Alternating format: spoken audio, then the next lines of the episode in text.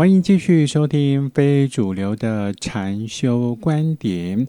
今天跟大家分享的主题叫做觉察。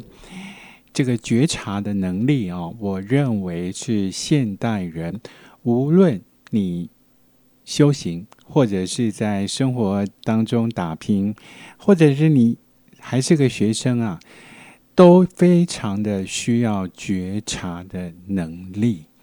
为什么？因为我们每一个人从小就开始被父母教育，这个是这个，那个是那个，你要这样做，你要那样做。很多的事情原本是需要我们慢慢去发掘，慢慢去体会，然后好像来到这个世界，接受了教育之后呢？都已经帮你打包好了，帮你准备好了。不管你要做什么，都有很多的说明书，你都不需要花太多的心思去发掘。哎，这哪里有什么不对劲的地方？好像就这么呃傻傻的去过了这一生，并没有发觉。哎，是不是我人生还有什么？其实我可以去。去尝试的去做的，很多人可能没有办法去回想到这一点。再举个小例子哦，就是我小朋友，我儿子啊，在小的时候，大概一两岁吧，那拿汤匙啊在吃东西、吃饭啊，拿汤匙。可是呢，他都喜欢把汤匙折成一个角度，把它折一个角度这样吃。本来以为说他很顽皮，呃，后来发现呢，只要每一次新的汤匙那种那种呃不锈钢那种到他手上呢，他都会把它折一下，折到一个角度，他觉得哎，这个角度比较舒服，很有趣哦。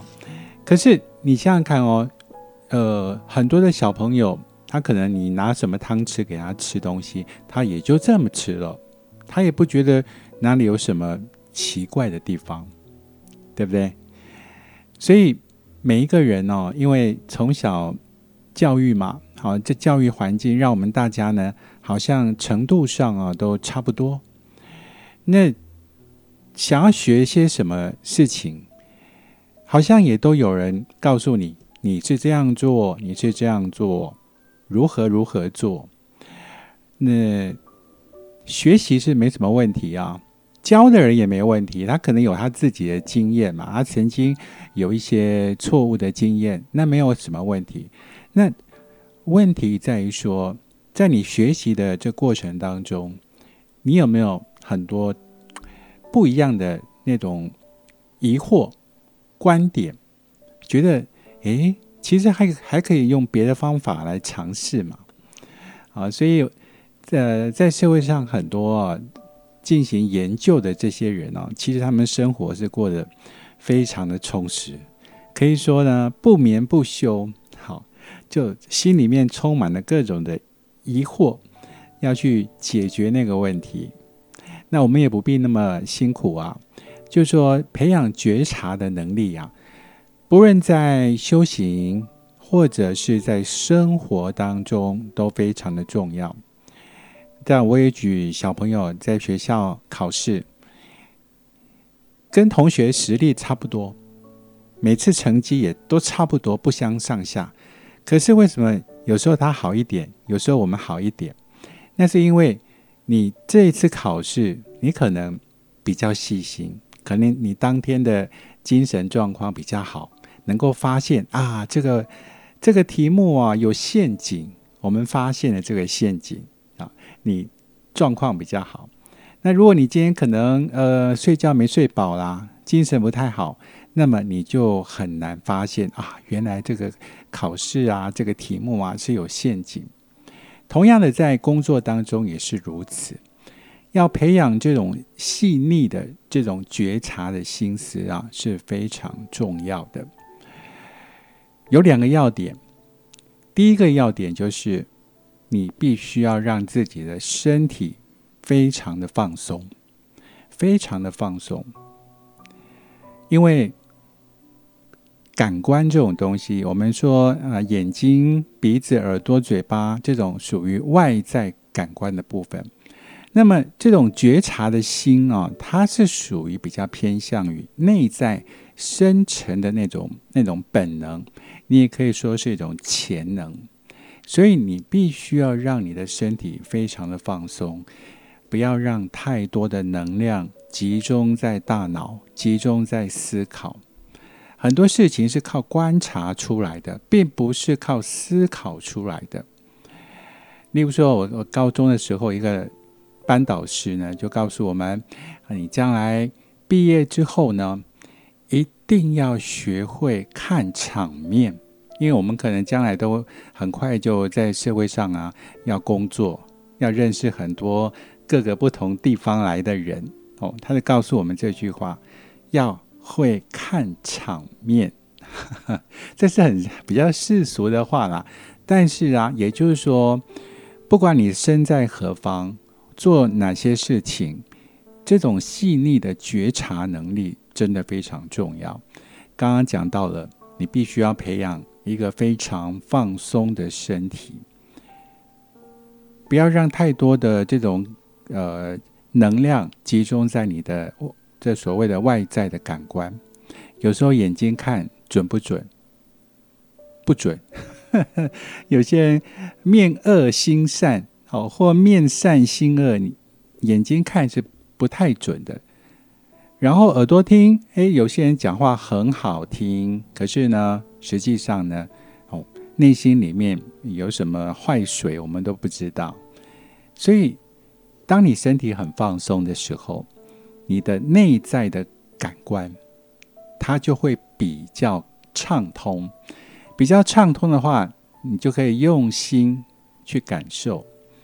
哦，不是常有很多那种鼓励的话吗？用心感受，用心，用心，就不是用你的所谓的眼耳鼻啊，这个外在的感官。这个觉察的能力呢，呃，如果在修行上面，你就会学会的话，不只是对别人。如果说对于这种觉察，对于别人，对于这个。社会这个环境，那属于我们在外在的应用。那在内在的应用呢，就是觉察自己。很奇怪哦，如果你现在有一种呃不太安的心、烦恼，或者是有一些不愉快的感受，当你有这种觉察的心启动之后呢，它就会慢慢的、慢慢的、慢慢的。就消失掉，这非常的奇怪。所以在觉觉察的心哦，它是属于非常深沉的一种呃心理的状态。好，它是属于神性的东西，非常的神圣的东西，也可以说是神圣之心。工作的时候，你发挥你的觉察能力，很多东西也许它产生一些异状的时候。你会比别人更早发现，包括我们自己开车、骑车，有时候车子有一些异常状态，只要你是觉察很敏锐的话，你会发现，嗯，有状况了，赶快开去修车，而不是等到爆胎了，或者是 等到车子故障了，那当然就是后知后觉了。哦，所以这觉察能力在生活当中应用是非常的广泛。那终究你必须要有种非常放松的身体，非常柔软的心思，集中，并不是说那种那种觉察跟看又不一样，那是一种互相对应的那种状态，那种对应的，好像一个一个那个投射灯啊，在扫描，在扫描，然后你也不不透过头脑去思考。去分析、去判断，这个不一样哦。觉察跟分析跟判断不一样，它算是一种直觉。直觉的范围不是透过分析，也不是透过思考，直觉。那在内在的部分呢？这这就是所谓我们讲的修行的范围。修行的范围，这种觉察的能力，就觉察我们自己内心，感受到一些波动的时候，比如说，哎，昨天有人惹我不不不太不太愉快，不太高兴，那心里面还有一些怒气，你会透过这种很放松的状态去觉察到，我发现的。那个怒气还在，然后只要呢，把这个怒气很诚实的让它显现出来，并不是把它转移，并不不不是把它淹没掉，而是说，确实昨天的那个呃不愉快的感觉还在，没有关系，去接受，深深的去接受，它会慢慢的像泄了气的皮球就消失掉了。换言之，换言之，如果说你在自己个人所有的呃各种比较负面的情绪，也都能很快的察觉到的话，那请问你有可能还会跟别人有争吵吗？你还有可能会对谁去发脾气吗？不太可能。有时候感觉好像是别人讲了一些不好听的话，让你觉得很不。很不开心，那事实上是你本身你的心理状态就已经隐隐约约的在波动当中，只是你没有去觉察到。所以，呃，古人讲的一日三省吾身啊，啊，这个也算是一种修行的方法。好，当然能够时时刻刻让自己身体保持了一种很放松的状态，呃。很细腻的状态，那你就会觉察到一些波动。那这些波动也包括正面的，这些波动你觉察到以后，它就会慢慢的平复下来。所以你就可以在你一天的生活当中，大部分的时间都可以保持一种平和的状态。即便有人讲了一句不好听的话，你听了觉得很不舒服。很快就消失掉了，因为你本身已经没有在累积，并没有去累积很多的怒气。也许那个人讲了一些难听的话，只是引起了你一分两分的怒气而已。可是为什么你会暴怒呢？为什么跟对方冲突呢？因为七八分已经在你身体里面蠢蠢欲动。好，所以说这个修行的功夫啊。就透过觉察，这不需要用什么哦的去学什么如何觉察，不用，只要细腻一点、温柔一点对待你自己，去感受你自己在情绪的一些波动，你就会慢慢的熟能生巧。所以这个觉察跟我们在社会上的一些什么学习、一些充电，或者是。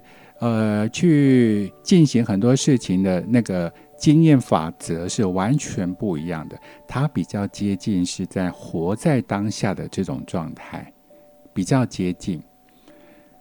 那有一些危险，其实也是如此，并不是说现在哦，呃，我的经经验法则这条路呢都没什么车子哦，我每天下班都走这这条路，绝对没什么问题，那我就可以开快一点。可是每一天每一天发生的情况都不一样，会跟你相遇的人跟车子也都不一样，所以你每一天每走一条路，都必须要用全新的那种觉察的那种感觉去面对，不是用你的经验法则，并不是说经验法则不重要，而是说你要采取经验法则的时候呢。也要把自己的精神放到很专一的这种状状态当中。希望今天的节目好跟大家呢分享这个觉察的功夫。我并不是说哈要告诉大家如何去觉察，有觉察有哪 一百零八种方法，不是耶。我觉得每一个人都会，我觉得每一个人都会。而且它是人的本能，不是吗？一种探索的本能。好，那重点啊，把自己的身体随时随地的能够放松，从头到脚都能够随时随地的放松，你的心会比较柔软，要生气也很难。好，呃，摘要一下，摘录一下重点：觉察的功夫，觉察别人就是你的生活，觉察环境也是你的工作。觉察自己就是所谓的修行。感谢大家收听，我们下一期再会。